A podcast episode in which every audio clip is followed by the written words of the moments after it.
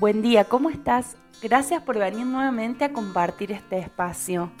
Te propongo comenzar esta semana preguntándote, ¿cuál es tu lenguaje de amor? ¿Cómo expresas a los demás y a vos mismo el amor que te tenés? En muchas ocasiones decimos querernos, pero no sabemos muy bien cómo transmitir ese cariño a los demás. Gary Chapman es un escritor y antropólogo estadounidense. En su libro Los cinco lenguajes del amor, nos muestra cinco maneras básicas de expresar y recibir amor. Se llaman lenguajes de amor porque a través de ellos podemos expresar y recibir amor de forma clara. Cada uno de nosotros tiene al menos uno o dos de lenguajes de amor con los que se siente especialmente cómodo para expresar y recibir afecto. ¿Conoces tus lenguajes y los de tus seres queridos? El primer lenguaje de amor es el contacto físico, quizás el más sencillo de identificar, porque es directo, es cálido. ¿Necesitas sentir físicamente a las personas que querés? ¿Tendés a abrazar y acariciar naturalmente? Si te sentís identificado con esta manera, es probablemente uno de tus lenguajes. El segundo lenguaje son los regalos. ¿Te gusta recibir regalos? ¿Interpretas los regalos de otros como gestos de cariño? ¿Para vos es una fiesta cada vez que alguien te hace un presente o un regalo? ¿Sentís que hay afecto detrás de ese gesto? Si te gusta recibir o dar regalos, probablemente este es uno de tus lenguajes.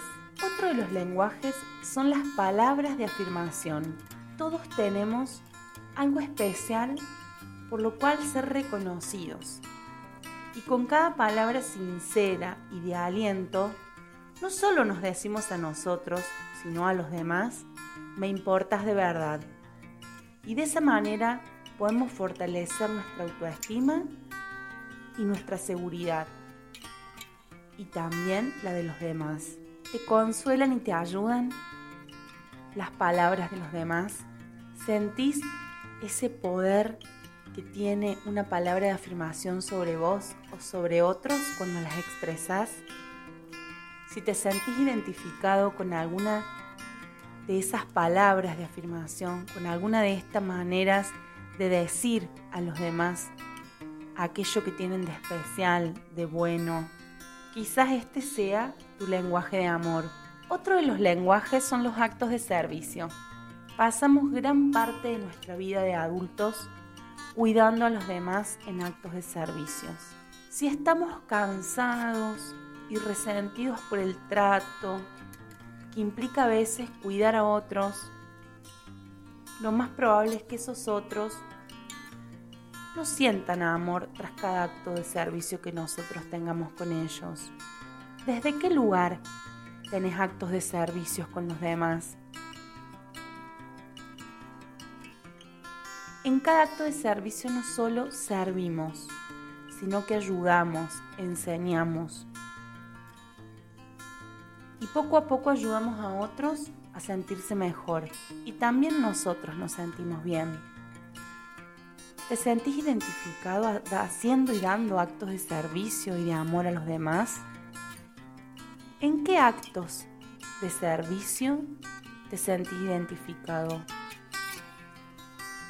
Si esta manera de dar y recibir amor te hace sentido, es porque quizás este sea uno de tus lenguajes de amor. Otro de los lenguajes es el tiempo de calidad. El tiempo de calidad es un tiempo de atención sostenida. Siempre es más fácil ofrecer un contacto físico, palabras de afirmación, porque no requieren tanto tiempo, sobre todo en los tiempos en los que vivimos, donde el tiempo de calidad es un esfuerzo generoso.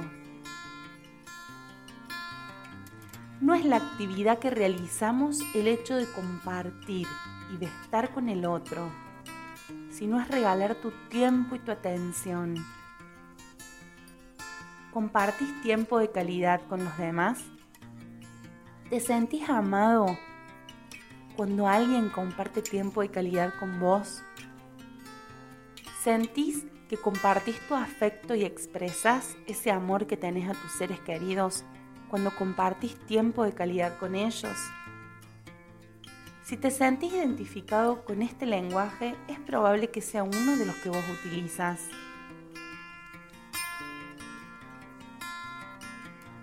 Tómate unos segundos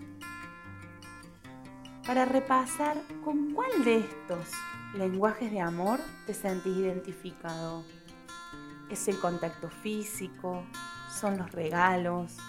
¿Son las palabras de afirmación? ¿Son los actos de servicio?